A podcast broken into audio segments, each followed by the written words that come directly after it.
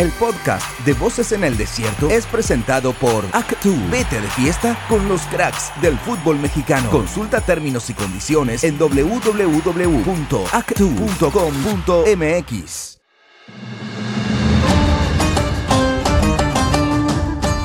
¿Qué tal amigos? ¿Cómo están? Nos saludamos con mucho gusto en Voces en el Desierto en este lunes. Inicia la penúltima semana de actividades del Campeonato Mundial de Qatar 2022. Con Héctor Huerta. Héctor, mucho gusto en saludarte. Hola Beto, qué gusto saludarte nuevamente aquí en Voces en el Desierto, donde, como hemos visto todos estos días, Beto, no hemos predicado en el desierto. Hemos tenido siempre temas interesantes para platicar y creo que invitados también muy especiales que nos han dado un buen, un buen eh, testimonio de, de, de, lo que está ocurriendo en Qatar. Nosotros a la distancia y ellos, algunos de ellos muy cerca de la acción. ¿Qué te pareció Daniel Guzmán ayer? Muy bien, muy bien, muy bien. Este, ya en la noche ya le mandamos las notas que habían levantado y, muy contento el gordo allá en Dubái divirtiéndose un poco, eh, preparándose. Ya ves que quiere una oportunidad, Beto, quiere una oportunidad de otra vez de, para dirigir equipos en México y hasta para ser auxiliar de Hugo Sánchez si lo nombran técnico de la selección nacional. Ya viste que lo encontró en una cena y le dijo que con tal de que ya no nos estén comiendo el mandado los extranjeros, apoyaría a Hugo en lo que necesitara. Sí, eh, yo no lo veo tan descabellado pensar en Daniel Guzmán. Desde luego que lo que sucede es que la costumbre, ahora entramos de lleno ya a los partidos del día de hoy, pero lo que sucede a menudo es que el técnico de moda es en el que se piensa, eh, a veces eh, de manera un tanto eh, precipitada. Y como Guzmán no está de moda, hay gente que pudiera pensar que es un atrevimiento eh, fuera de lugar, pero yo no lo veo de esa manera. Yo creo que ciertamente ha trabajado mucho, trabaja bien, tiene blasones, tiene experiencia, tiene capacidad. Es mexicano en una tierra donde se privilegia a los técnicos extranjeros eh, y por eso es que levantó tanta ámpula, Héctor, la declaración de ayer del travieso Daniel Guzmán. Sí, sí, sí, y aparte de eso, Beto, como que hay muy pocos técnicos mexicanos que se atreven a decir lo que él dijo, porque sabe que, bueno, los directivos se molestan, no les gusta que nadie los critique, eh, y Guzmán fue muy claro con todo, y también al técnico nacional le llovió en su milpita, porque también Guzmán no, no, no se midió al decir que pues había un conflicto claro de intereses cuando Martino enfrentó a su país, a Argentina, ¿no? Y el planteamiento de ese partido no le gustó a nadie. Entonces, pues creo que está bien que los técnicos digan las cosas, que si estás ahí en el medio, sabes que tienes que hablar con claridad, como lo hizo Guzmán, y me parece bien que los mexicanos levanten la mano, Beto. Sí, de acuerdo, lo hace Daniel Guzmán. Y eh, esto de no tener promotor, ¿qué tan desventajoso ha sido en la carrera de Guzmán? Sí, muy desventajoso, Beto, porque hay muchos acuerdos que hacen los promotores con, bueno, ve lo que está pasando en Chivas, ¿no? Infiltrados totalmente por Promofoot de Lalo Hernández, tienen ahí 24 jugadores de, de, los, de los 90 que él maneja, 24 están en Chivas, lo cual quiere decir que a través de Mariano Varela, pues tiene infiltrados ahí toda la estructura de su empresa. Y, claro que tienen un gran peso los promotores y como Daniel no tiene ninguno, ni ha tenido, ni quiere tener, pues le ha, tocado la dificultad de ver cómo se coloca el solo, ¿verdad? No es tan fácil siempre cuando tienes alguien que diga que eres bueno, es mejor que si tú quieres decirlo también que eres bueno. No te la creen, ¿no? Sí, definitivamente. Con respecto a los partidos del día de hoy, Croacia avanza merecidamente a la siguiente ronda, derrota en penales al equipo de Japón. El equipo japonés fue errático en los penales y Croacia, el subcampeón del mundo, vuelve a dar de qué hablar en esta Copa del Mundo de Qatar y el equipo croata está en la siguiente ronda, Héctor, después de estos penales del día de hoy realmente presentó una muy buena oposición, fue un rival muy digno, eh, Japón en este partido, eh, lo sometió en muchos momentos del juego a, los croatas, eh, que tiene Japón menos experiencia que, que, Croacia, pero también Japón lo tiene muy claro, Beto, ellos dicen que para el 2050 quieren ser campeones del mundo. O sea, ellos no traen la prisa de otros, están con un proyecto. Primero hay que meter jugadores japoneses a todo el mundo. Ellos están exportando mucho futbolista lo hacen a precios módicos, a precios razonables, para que el mercado europeo se lo reciba. Eh, les abren también a ellos la plataforma para un mercado nuevo como es el asiático y entonces muchos equipos eh, llevan jugadores japoneses porque luego hay transmisiones de, sus equipos en aquellos países y todo eso es un ganar-ganar. Entonces, los japoneses lo tienen muy claro, hoy no pueden ser campeones del mundo, pero hoy llegaron ya a cuartos de final, digo, perdón, a octavos, se enfrentaron a Croacia, quedaron eliminados. Corea del Sur también tiene un proyecto interesante, no tanto como el de Japón, que está muy perfectamente establecido los tiempos de cuándo pueden ser campeones del mundo. Y en cambio, Corea no, no lo ha hecho público nunca ese plan. Japón sí lo tiene y lo ha hecho público. Entonces, pues eh, son equipos muy ordenados, Beto. Hoy ni una sola amonestación de Japón. Eh, un equipo muy limpio en la competencia, que también sabía que las tarjetas amarillas significaban mucho en los grupos, y Japón se, preocupó, así como sus aficionados en donde están en la tribuna limpian todo antes de irse, Beto. Los, los, jugadores en, en, en, el vestidor limpian todo antes de irse del vestidor. Pues este, también el equipo dentro de la cancha procura mantener la disciplina al 100%, ¿eh? de no, no sacar ninguna tarjeta amarilla como hoy ante Croacia, ni en el tiempo extra hubo ninguna tarjeta amarilla para Japón. Exacto, estaban empatados, se fueron al tiempo suplementario, en los penales estos eh, eh, limpios, aseados japoneses eh, terminan por hacer un esfuerzo importante, pero no les alcanza y hay errores en la ejecución de los penales y Croacia aprovecha perfectamente. Mientras que Brasil tiene un día de campo dividido en dos tiempos de 45 minutos. El primer tiempo fue a placer, fue tranquilo, fue eh, hilar y eh, coser con esta forma aplastante de meter cuatro goles en la primera parte al conjunto de Corea del Sur. Siento que, como apuntaba Álvaro Morales en el enlace en ESPN Radio Fórmula, desacelera el equipo brasileño en el segundo tiempo y de esta forma pues ya no mete ningún otro gol y sí encaja uno por parte de Corea del Sur y el marcador termina 4 por 1. Pero Brasil se muestra con un equipo sólido, aunque claro, habrá que verlo en la siguiente instancia ya con un rival de respeto, no como el día de hoy, que fue realmente pues eh, Corea del Sur un contrincante de poca monta que no puso en mayores aprietos sector al conjunto brasileño.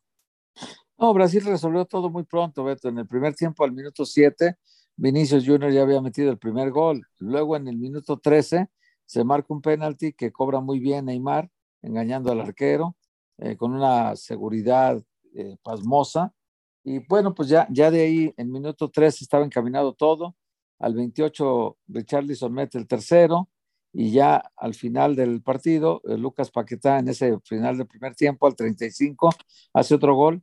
Y pues con eso queda muy clara la, la ventaja de, del, equipo, del equipo brasileño. Y ya en el segundo tiempo, cuidó a sus jugadores que los necesitaba para la siguiente ronda, Beto, y ya, ya no, no apretó el acelerador, hizo muchos cambios, todos los que le permitía el reglamento, y de esa manera preservó a los jugadores para el siguiente partido y resolvió su encuentro de hoy, pasando a los cuartos de final de manera muy tranquila.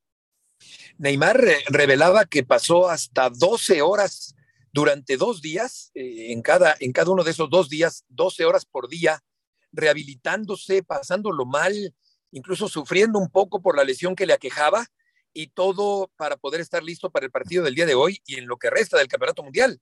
Decía que valía la pena, Héctor, todo este esfuerzo, este sacrificio, este dolor físico inclusive, con tal de estar listo para el partido del día de hoy, dar una satisfacción a los brasileños y terminar ganando cuatro por uno. Neymar, que sin duda puede convertirse en una pieza muy importante para Brasil y en una figura fundamental junto con Mbappé, con Messi, eh, en este campeonato del mundo que está entrando ya a su recta final.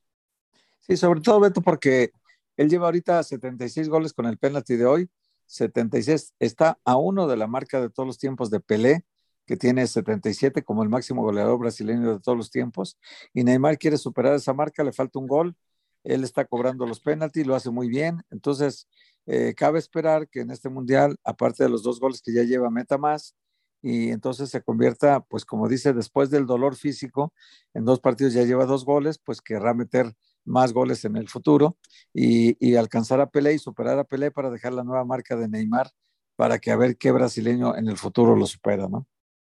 Claro, sacaron los brasileños una pancarta enorme eh, con una impresión muy nítida, con una foto de Edson Arantes do Nascimento Pelé en el Campeonato Mundial de México 70, en aquella final contra Italia, en la cancha del Estadio Azteca y el nombre de Pelé con un signo de admiración para cerrar, eh, en, eh, en, una muestra de apoyo, de solidaridad al rey Pelé, que se encuentra muy delicado de salud allá en Sao Paulo, en Brasil, pero que todavía eh, ha tenido la fuerza para poder ver el partido por televisión el día de hoy desde su cuarto de hospital en estas terapias y en esta rehabilitación que está teniendo allá en su país natal el rey Pelé, cuya salud, Héctor, se ha agravado en los últimos días.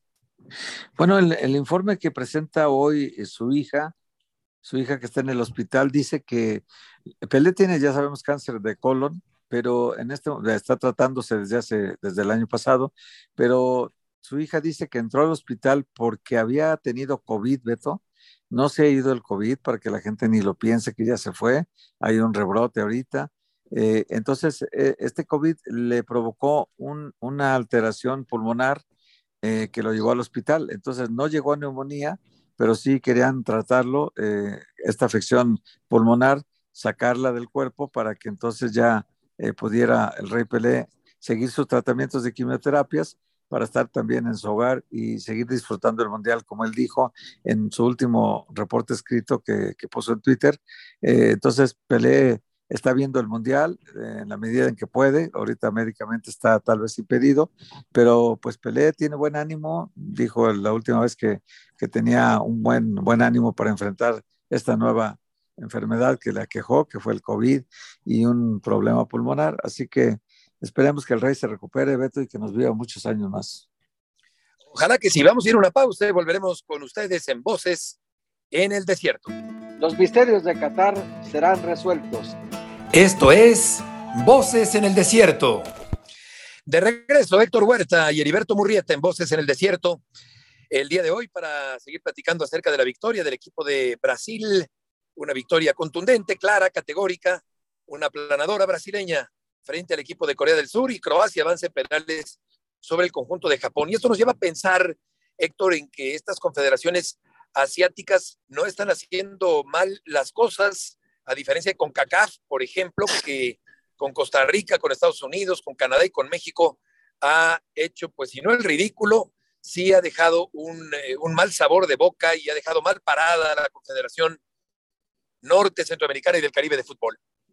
Sí, Beto, mira, sobre todo porque esta es Confederación Asiática que, que viene de una eliminatoria también larga, dura, difícil, eh, que tiene pues eh, sus buques insignias con Corea, del Sur y Japón, que son normalmente los embajadores que representan a Asia, eh, casi siempre. Hoy, hoy estuvo también en Qatar, Arabia Saudita, eh, hoy, hoy participaron cinco, y Australia, que, que, juega también en esta confederación, a pesar de que geográficamente está en Oceanía, decidió por mejorar su juego, eliminarse en la zona asiática y Australia también ahora estuvo representando y pasó a la segunda ronda. Entonces, tres representantes de Asia, como Japón, Corea del Sur y Australia, pasaron a la siguiente ronda en este mundial, eh, cosa que no ocurrió con los de CONCACAF, que de los cuatro solamente Estados Unidos pudo, pudo avanzar. Eh, Canadá, que jugó bien, comparte el último lugar general con Qatar, con cero puntos, y no deja de ser un resultado lamentable ¿no? para, para Canadá pero bueno, pues al final de cuentas eh, mostró un buen fútbol, mostró muy buenos futbolistas, pero no le alcanzó Beto. El, nivel de su grupo fue superior, perdió los tres partidos y, no dejó tan buenas sensaciones como creíamos, excepto por su forma de jugar, ¿no? Que fue muy atractiva, que John Harman, el técnico inglés que los dirige, eh, dijo, nos vamos a atrever, nos vamos a enfrentar a ver cómo nos va con todos. Y bueno, pues en realidad no, no le fue nada bien a Canadá eh, en cambio, los asiáticos sí saben qué quieren, saben a dónde van, Beto, saben cómo, cómo lograrlo. Y, ellos, eh, creo que en sus grupos dieron buena nota cada uno de ellos, dieron victorias importantes. Japón primero de su grupo, Corea del Sur calificando en segundo lugar en el último partido, pero también logrando muy buen resultado al final. Y a mí me, me parece que los dos, sobre todo los dos asiáticos como, como Corea del Sur y Japón, más que Australia, dejaron muy buenas sensaciones en el Mundial y, están ellos preparándose para el futuro, ¿no? Quieren competir a otro nivel y, conseguir en el futuro, sobre todo Japón que lo tiene claro en 2050, conseguir la Copa del Mundo. ¿Lo lograrán? No lo sabemos, Beto, porque esto no se sabe el futuro, pero tienen un plan, son muy ordenados para hacerlo, son muy disciplinados, eh, respetan normas, tienen cuidado en los procesos, los respetan y yo creo que eso nos saca una ventaja importante, ¿no? Sí, eh, pienso que sí. Y, suponiendo que la Liga Mexicana es mejor que la japonesa o la coreana, eh, ¿qué se estará haciendo mejor, Héctor, en Asia, que no se hace bien en CONCACAF y que ha permitido que estos equipos avancen por lo menos a la siguiente ronda del Campeonato Mundial? Yo creo que un poco el orden, Beto. Y, no sé si las ligas sean, sean tan competitivas. Yo, yo tampoco creo que la nuestra sea tanto. Hay, hay, hay una especie de, de, proteccionismo en México para decir que la liga es buena, Beto, pero en realidad, si tú te fijas, es una liga eh, plagada de extranjeros, una liga que tiene 10 jugadores extranjeros por plantel, y esto nos habla de que en 17 equipos tienen posibilidad de incorporar 170 extranjeros a la liga en un torneo. Entonces, eso, pero, pero el problema no sería ese. El problema es que solamente juegan por semana que inician los partidos aproximadamente 118 eh, jugadores más o menos, y, y, de los cuales solamente 54 son, son mexicanos. Es decir, juegan muy pocos mexicanos, tres por equipo, digamos, Beto, en un promedio de 54, y en cambio le quitas tú, no, dije de ciento y tantos, no, son doscientos y tantos que participan cada semana en los 18 clubes, y, la mayoría son absolutamente plagados de extranjeros. Esto hace que ni las selecciones menores ni las selecciones mayores tengan suficiente material, suficiente parque como para elegir entre un universo de, de 100 jugadores, Beto. No, aquí elegimos sobre 50, 60 que podrían ser seleccionables, ¿no? En algún momento. Entonces, siempre las condiciones que nos ofrece la liga no son tan favorables para las selecciones nacionales. A lo mejor para el espectáculo sirven algo y te llama la atención ver a un jugador venezolano, ver a un francés, ver a, un brasileño, pero no, no ves casi mexicanos en la liga. Es increíble, ¿no?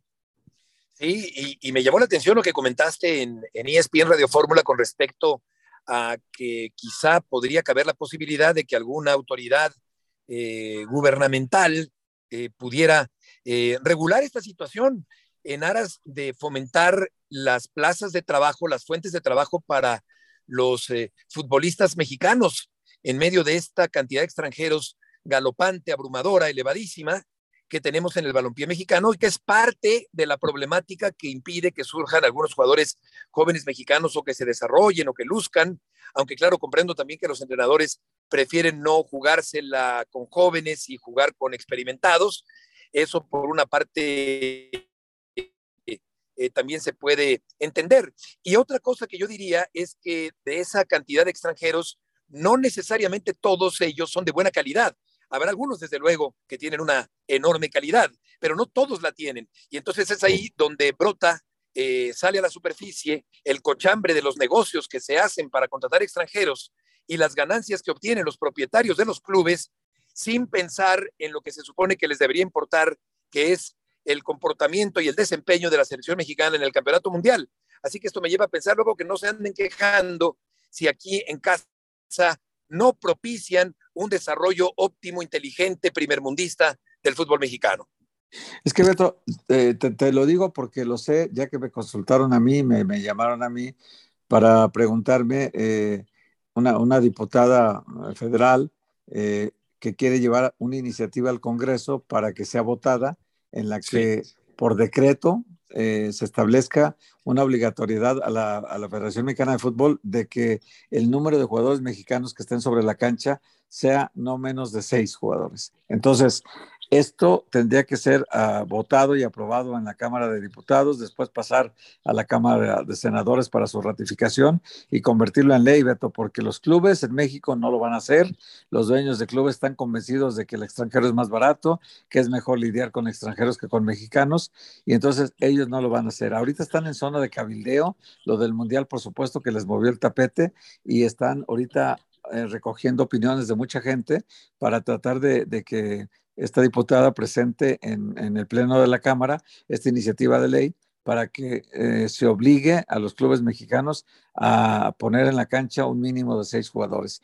Todavía no se da a conocer, Beto, porque pues está todavía el cabildeo, pero una vez que se da a conocer, pues yo seguramente estaré en condiciones de informarles porque a mí me han preguntado, me han, me han eh, pedido mi opinión al respecto y bueno, yo se las he dado y, y por eso te digo que está el cabildeo ahorita eh, activo y por eso por eso lo sé, ¿no? De que eh, solamente así la Federación Mexicana de Fútbol seguramente se obligaría a hacerlo, porque de lo contrario mantendremos esta cuota altísima de extranjeros y estoy seguro que las cosas no van a cambiar nada si no se les obliga a eso. Es verdad, es, solamente uno de los varios puntos que tiene que cambiar el fútbol mexicano si quiere eh, ir mejorando poco a poco y tener una mejor participación en el próximo campeonato del mundo que eh, compartirán en cuanto a organización eh, Estados Unidos, Canadá y México. Héctor, muchas gracias. Estaremos en contacto, Dios mediante, el día de mañana. Muchas gracias a ti, Beto. Un abrazo. Buenas tardes y un saludo para todos. El podcast de Voces en el Desierto fue presentado por Actu. Vete de fiesta con los cracks del fútbol mexicano. Consulta términos y condiciones en www.actu.com.mx.